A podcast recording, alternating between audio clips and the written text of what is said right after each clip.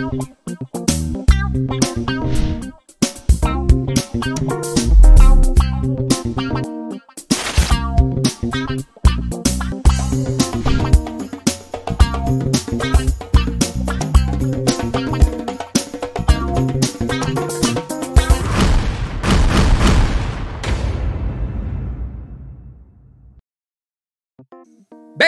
De Dios para todos. Les habla su hermano, su amigo Abraham Palma, servidor de Jesucristo y esposo de Abby. bueno, este tema de hoy lo recibí de parte de Dios en una experiencia que tuve hace poco. Ustedes saben que en diciembre yo le compré una bicicleta a mi hijo. Pero realmente esa bicicleta que yo le compré a mi hijo, yo me la compré para mí. ¿Por qué? Bueno, porque yo la fui a ver, él no la fue a ver, la fui a ver yo. Yo la fui a ver, eh, vi el tamaño, el color, eh, el tipo de frenos, el tipo de cauchos. Y entonces yo compro la bicicleta porque es algo que me gusta. Bueno, cuando se la regalo, realmente no fue un regalo, ¿no? fue un préstamo que yo le hice. Entonces ese regalo de niño Jesús en diciembre, cuando yo le doy la bicicleta, oye, yo lo veía él rodando su bicicleta por ahí. Y yo con esa envidia, Dios mío. Así que un día agarré la bicicleta y me puse a manejar la bicicleta. Oye, yo no recordaba desde que yo estaba en mi barrio en Petare que yo tenía una bicicleta cross RIM 20, como le decía a los muchachos que le ponía un perol de jugo en la rueda atrás para que sonara como una moto. Qué cosa tan sabrosa. Yo no recordaba lo sabroso que era andar en bicicleta desde que no me lanzaba por esas, por esas empinadas del barrio, de mi barrio, Macapetare. Y ahorita a mi edad volví a montar la bicicleta y dije, Dios mío, qué cosa tan sabrosa. Si usted tiene una angustia, mire, búsquese una bicicleta y manéjela. Qué cosa tan divina. Ah, sabroso. No sé, tiene como un efecto tranquilizante. Así que me fui a la Ávila, a la Cota Mil. Ahora me voy cada 15 días. El tema es que cuando yo era niño, nacido en una iglesia cristiana evangélica, ir un domingo a la Cota Mil, Dios mío, eso era un pecado digno de una disciplina de al menos tres meses. Yo tenía que decir cualquier otra cosa. Yo le decía, mamá, quiero ir para la Gotamila a manejar bicicleta. Y mi mamá, no, hijo, eso es pecado. Tú estás loco. ¿Cómo se te ocurre? El domingo tienes que ir. Y aquí es donde empieza el tema. A la casa del Señor. Y entonces yo los domingos, bravo. Bravo. Ustedes saben que uno tiene una época cuando es niño, adolescente, que uno va a la casa del Señor, entre comillas, bravo. Uno lo llevan a palo con mi, con mi guita de escuela dominical bajo el brazo. A veces me la metía dentro de la camisa para que los vecinos no me la vieran, porque yo tenía unos panas en el barrio que eran candela. Me decían pastor, y como yo me llamo Abraham, me decían el padre, el padre Abraham. Oye, el padre Abraham me ha enseñado yo, había enseñado hoy. Y yo con esa pena, porque yo en la semana jugaba con ellos básquet, me caía a golpe, les decía grosería, todo lo, lo demás. Y los y los domingos salía con mi camisita y mi guía de escuela bíblica metí en el pantalón. ¿Por qué? Porque iba a la casa del Señor. Entonces mi mamá me decía, hijo, tú no puedes permitirte un domingo faltar a la casa del Señor. Ese es el día del Señor. Tienes que ir a la casa del Señor a encontrarte con Él. Así que bueno, yo iba los domingos. Pasó el tiempo, ¿verdad? Yo, yo aprendí, bueno, no aprendí, Sí, aprendí. Aprendí a charrasquear la guitarra, aprendí a darle palazo a una batería. Entonces, ahora yo era músico. Entonces, ya no podía pensar en ir a la cota mil, no porque fuera pecado, sino porque yo era músico y tenía que estar en la iglesia. Pasó el tiempo y entonces viene alguien y se le ocurre decir que yo soy un pastor de jóvenes, un líder de jóvenes. Entonces ahora, ahora tengo otra responsabilidad menos. Puedo ir, faltar un domingo a la casa del Señor. ¿Quién dijo eso? ¿Cómo yo voy a faltar a la casa del Señor un domingo? Ahora para mí también era pecado. No, yo tengo que estar el domingo en la casa del Señor. Con mi corbata. Con mis zapatos bien pulidos, tipo Felipe y Soporte. todo fino, porque es el domingo del Señor. Entonces empezó la pandemia, empezó la cuarentena y yo encerrado en mi casa, escuchando mis prédicas, mis palabras y todo chévere. Así que un domingo mi esposa ve, ah, vámonos para la Cotamil, vámonos a correr, pero usted sabe que uno tiene en la cabeza aquí en el coco que eso es un pecado. Y yo dije, bueno, es verdad, pero no me voy. No vale, vamos a irnos para la Cotamil, chica. Total que fui la primera vez. Qué cosa tan sabrosa. La naturaleza, la tranquilidad, la brisa, la gente. El, hace dos domingos fui a la Cotamil y estando en la Cotamir, empezó a caer un palo de agua. Y yo con esa bicicleta, ustedes saben que después de cierta edad, a uno no le puede caer dos gotas de agua, porque enseguida está... ¡oh, oh, oh, Cuando yo en mi barrio me bañaba con esos palos de agua, no, uno buscando un, tubo de esos techos para meterse bajo el... Ahorita no, me caen dos gotas y empiezo achí, achí, achí. Y usted sabe que con este coronavirus, un estornudo y la gente sale corriendo. Entonces hay que cuidarse. Así que vi que estaba cayendo ese palo de agua y dije, no, yo voy a seguir para adelante, no me importa si me enfermo. Manejando mi bicicleta, o mejor dicho, la bicicleta de mi hijo, que no sé exactamente todavía de quién es. Él está por aquí, me está viendo con una cara encendido, bravo. Ahora le gusta jugar fútbol. Yo, yo el domingo lo llevé para su fútbol y yo me quedo con la bicicleta. Siga jugando fútbol, hijo, tranquilo. Así que, rodando en esa cotamil, y con ese palo de agua veía la naturaleza, veía mi Caracas que es preciosa. Aquellos que nos escuchan de otros lugares, déjenme decirles algo. Caracas es la ciudad más peligrosa del mundo, considerada por algunas mediciones. Pero el que vive aquí le ve algo a este pedazo de tierra que, no sé qué tiene, hay una gracia. La palabra dice que donde sobreabundó el pecado, sobreabundó la gracia. Yo no sé si Caracas tiene eso, pero Caracas tiene algo que enamora, que cautiva, que te hace suspirar. Así que veía mi preciosa Caracas, veía el clima, veía los árboles. Iba tarareando una canción en mi mente, una canción en mi mente de Marcos Witt, que dice, Nadie es igual a ti, por eso canto así, de tu amor por mí y de mi dulce amor por ti. Así que mientras cantaba esa alabanza, el Señor me dijo en mi corazón, hoy estás en mi hogar. Pero yo no estaba en la iglesia. No tenía la corbata, no tenía la guitarra, no estaba peleando con el sonido, no estaba peleando con nadie. Pero Dios me dijo, hoy estás en mi hogar.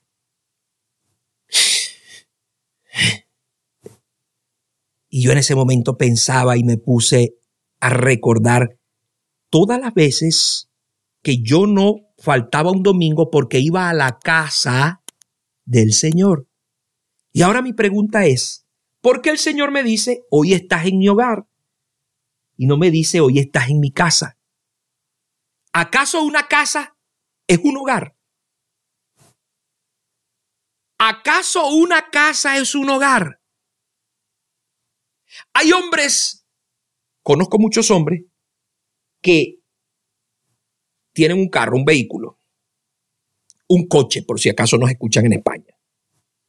Hay hombres que aman a su coche de tal manera que lo convierten en su hogar y el techo donde está su esposa o el piso, como le dicen otros, en otros lugares, o el DEPA, como le dicen en otros países, donde está su esposa y sus hijos, es su casa.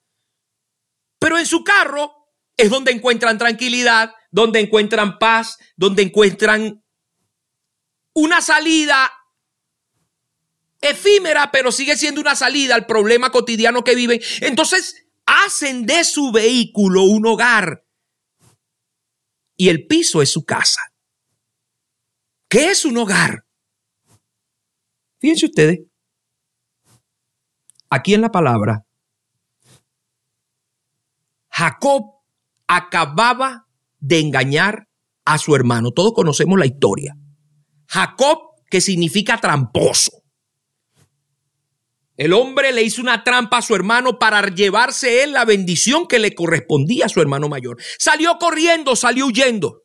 Dice la Biblia en Génesis capítulo 28, versículo 10. Salió pues corriendo y llegó, fíjense ustedes lo que dice, llegó a un cierto lugar. O sea, no dice que llegó a un paraje, no dice que llegó a un oasis, no dice que llegó a un refugio, no dice que llegó a un castillo, no, llegó a un cierto lugar. Él venía corriendo, se cansó y llegó a ese cierto lugar. Después que llega a ese cierto lugar, dice la Biblia, y durmió allí, porque ya el sol se había puesto. Fíjense, dos cosas. Un cierto lugar donde duerme y donde se protege porque ya el sol se había puesto. Y viene una parte espectacular.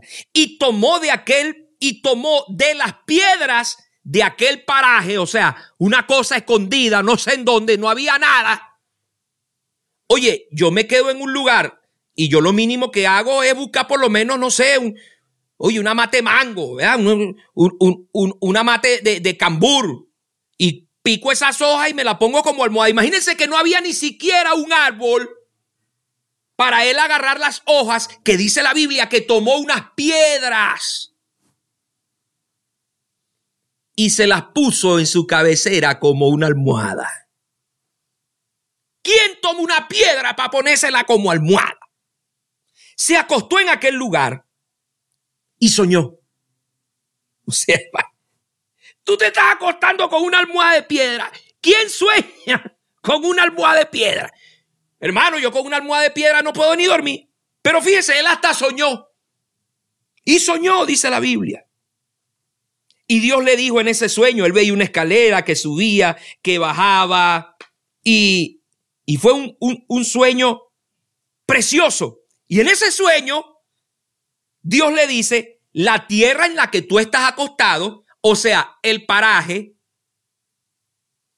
sin mata y con almohada de piedra, Dios le dice, la tierra en la que tú estás acostado, te la daré como un hogar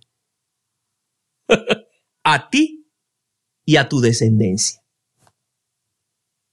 ¿Tú crees que yo voy corriendo, cansado, en un lugar donde pongo la cabeza para dormir en una piedra y no tengo nada. Y Dios me va a decir, ese es tu hogar. Lo mínimo que yo hago es decirle a Dios, no, vale, ¿qué te pasa? Oye, yo por lo menos quiero una almohada decente de traqui. yo por lo menos quiero un lugar cómodo para yo estar.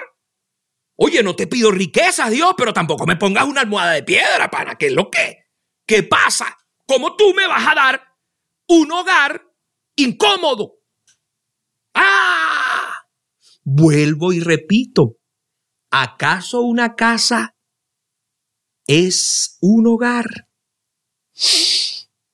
Cuando yo era niño y, y vivía allá arriba en mi barrio, en Petare, eso fue hace poquito, hace como 15 años, 10 años, no había celular.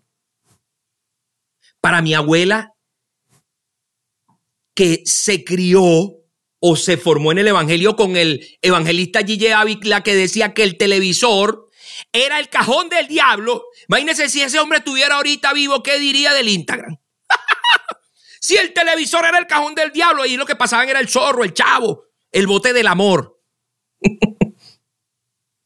y en mi casa no había televisor porque eso era el cajón del diablo. Yo no podía ni ver televisión. No tenía nada. En mi casa lo que había era una mata de guayaba. Aquí en Venezuela se da la guayaba, una guayaba así chiquitica, amarillita. Y esa guayaba, por más que usted la vea sin, sin ningún orificio, por ningún lado, adentro tiene gusano. Así que en mi casa lo que había era una mata de guayaba con gusano, una mata de mango, un árbol de mango, un árbol de guanábana y unas maticas de café que tenía mi abuela.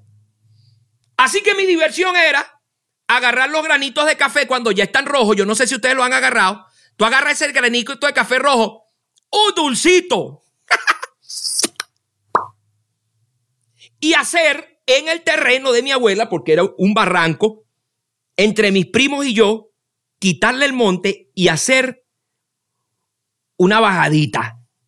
No, muchacho, uno agarraba y se ponía aquí atrás lo que fuera. Una gavera, cualquier cosa. las piernas para adelante. Uno llegaba abajo. ¡pam! Y mi abuela desde arriba, ¡suban! Ya va, que no he comido guayaba con gusano. Yo hoy en día como, hay una canción de Rubén Blades que él dice que él anda buscando guayaba que tenga sabor y que tenga mento, porque las guayabas, él dice, estuve en una super casa grande y en esa casa no encontré las guayabas que yo, que yo tenía o que yo probé cuando era niño. Fíjate que el mismo, ese mismo cantante Mire, esto me está llegando ahorita. Ese cantante, en esa canción, búsquenla para que ustedes vean, buscando a Guayaba, él habla de que ya es famoso, pero las guayabas que se comía cuando era chamo no saben igual. ¿Tú sabes por qué? Porque esas guayabas yo me las comía en un hogar y no en una casa. Ahí está la diferencia entre una casa y un hogar. Una casa es el lugar donde tú te reúnes y compartes. Pero un hogar es donde tú llegas cuando estás corriendo de una angustia. Un hogar es el lugar donde tú puedes acostarte y a pesar de que tengas una almohada como un pedazo, un pedazo de piedra como almohada, mejor dicho, duermes y de paso sueñas. Tenemos mucho tiempo pensando que la iglesia es el hogar de Dios. Y cuando hablamos de casa del Señor, le damos a entender a nuestros muchachos y a nuestros jóvenes y a nuestra gente que ahí tú te vas a encontrar con Dios. Eso es un error. Es un error. Porque Dios me dijo a mí, ¿por qué Dios me dijo a mí, mejor dicho, en la cota mil, hoy estás en mi hogar? ¿Cuáles eran las características que yo tenía internamente para que Dios me dijera, tú estás en mi hogar?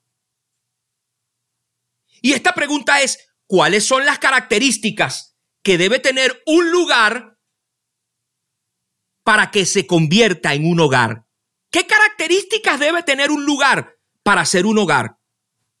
La primera característica que debe tener un lugar para ser un, un hogar es que tú llegues corriendo perseguido y despavorido, y que llegues a ese cierto lugar.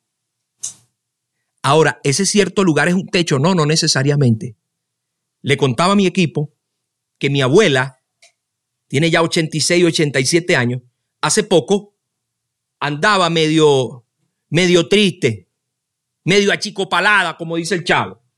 Andaba achicopalada y pensábamos que tenía eh, coronavirus la llevamos a la clínica y ella decía, me voy a morir, ya estoy muerta.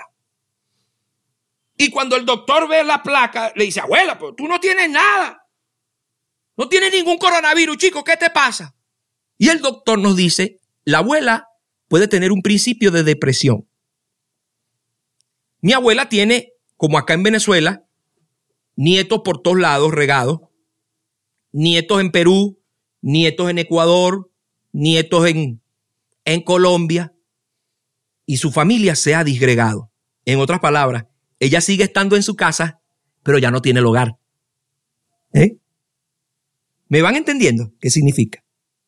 Bueno, creamos un grupo de WhatsApp y todos los días con mi abue, eso es bendición abuela. Hola abue, bendición. Abuelita, qué linda estás. Abuelita, te amo. El domingo a mí me, me tocó predicar en la iglesia y le mandé una foto cuando iba a salir y le dije, aquí estoy, preparado para salir a hablar de lo que me enseñaron hace 30 años a Punte Correa. Ay, eso la llenó. Tengo un primo en Perú que trabaja eh, así como pesca mortal. Mira, una cosa impresionante. Pesca mortal, uno lo ve en, en, la, en, Discovery, esos barcos, no, unos barcos increíbles. Ese primo mío se va a pesca mortal en, un peñero y dura 20 días en ese mar. Abuela, voy saliendo para el mar a pescar. Ay. Y ahí está mi abuela con esa sonrisa, y con el teléfono en la mano. ¿Ustedes saben qué? Ella está en una casa, pero el hogar lo tiene en el grupo de WhatsApp. Entonces un hogar no necesariamente debe ser una casa. Un hogar es el lugar a donde, a donde tú vas corriendo a refugiarte y a encontrar, a encontrar calma y encontrar paz. Ese hogar no siempre está en el mejor lugar ni tiene las mejores condiciones. Ese hogar, como dice aquí, probablemente no tenga ni siquiera un árbol para tú agarrar unas ramas y hacerte una almohada. No, ese hogar probablemente lo único que tiene es una piedra para que tú recuestes la cabeza. Pero ese es tu hogar. Ustedes saben qué es sabroso en esta vida. Encontrar un hogar más que una casa. Les decía el domingo que conozco unos muchachos, unos amigos míos que están recién casados. Y en estos días me dice, ay, no puedo recibir visita en, en la casa. Y yo, ¿por qué? Porque mira, ahí nada más entramos nosotros dos, ahí no cae más nadie. Ni siquiera el carro lo, lo tengo que dejar a 10 cuadras llaneras. Y tengo una moto y la moto no la puedo ni siquiera meter ahí. Pero usted ve esa gente todo el tiempo con esa sonrisa de aquí a aquí, en felicidad plena. Dios mío, bendito cuartico. Ustedes saben por qué. Porque ese cuartico pasó de ser una casa a ser un hogar. A ser un hogar. Hay gente, aquí en Venezuela hay una expresión muy, muy, muy coloquial, y es que cuando alguien llega a un lugar y no se adapta a ese lugar, porque es bochinchero, porque es esto, porque deja aquello, deja las cosas en un desorden, le dice, ay, ese tiene el rancho en la cabeza. Ese muchacho salió del barrio, pero sigue con el rancho en la cabeza. eso a mí me lo han dicho eh, N cantidad de veces. porque a donde yo llego, eh, me cuesta, eh, me cuesta la seriedad. Ustedes, los pocos que me conocen, saben que me cuesta la seriedad. Me cuesta. Está amarrado. No sé, yo no sirvo para eso. Yo tengo que cantar, brincar, aleluya, gozarme, disfrutar, echa broma. Ahorita estoy con el equipo de TV y Dios mío, me río dos horas seguidas con las tonterías que dicen. Y hace rato les decía, se dan cuenta que ahorita estamos en un hogar. Ahorita este es nuestro hogar. Así que hay mucha gente que dice, ay, este tiene el rancho en la cabeza. Ahora mi pregunta es, ¿está mal tener el rancho en la cabeza? ¿Qué significará tener el rancho en la cabeza? Yo les acabo de decir todo lo que yo viví allá en mi rancho, lo feliz que era en mi rancho, donde no tenía TV, donde no tenía celular, donde no tenía grandes cosas, porque en aquel tiempo, en la época mía, comer, comer un bistec de carne, eso era un lujo. Uno comía era puro sardina. Bueno, creo que volvimos a esa época. Uno era puro sardina y caraota. Y eso era lo que yo comía. Y a veces he estado sentado comiendo un banquete y no he sentido esa alegría que yo sentía estando en mi rancho. Tener el rancho en la cabeza no es malo cuando ese rancho se fue.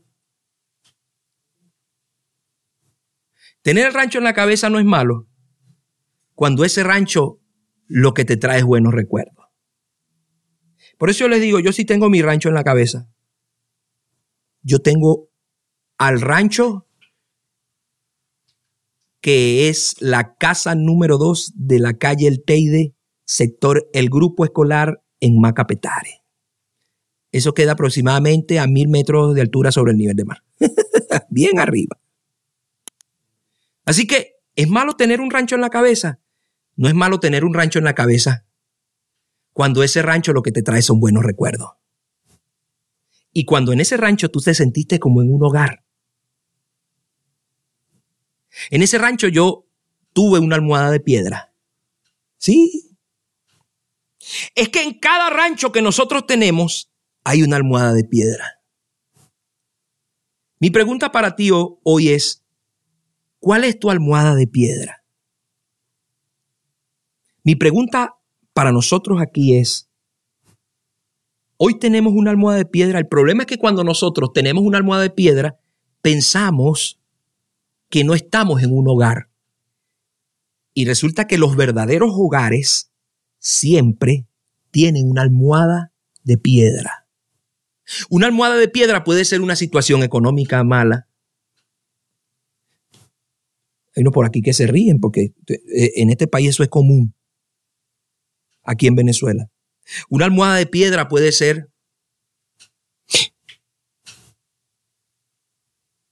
un problema con un vecino. Una almohada de piedra puede ser Qué increíble, estoy buscando más almohada de piedra, pero casi todo se resume en la situación económica. La mayor almohada de piedra para una persona es su situación económica.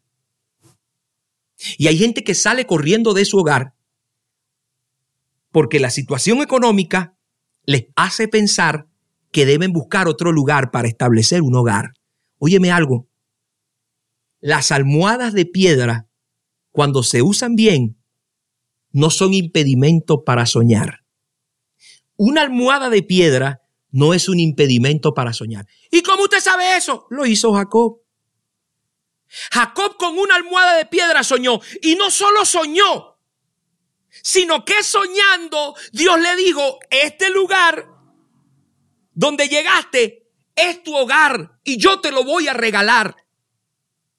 Hay gente que sale corriendo de sus países, sobre todo aquí en Venezuela y de hace muchos años en otros lugares. Y quizás estamos buscando una mejor situación. Y óyeme, llega un momento, oh aleluya, llega un momento en el cual no tienes almohada de piedra porque solucionaste tu condición, pero te fuiste de tu hogar.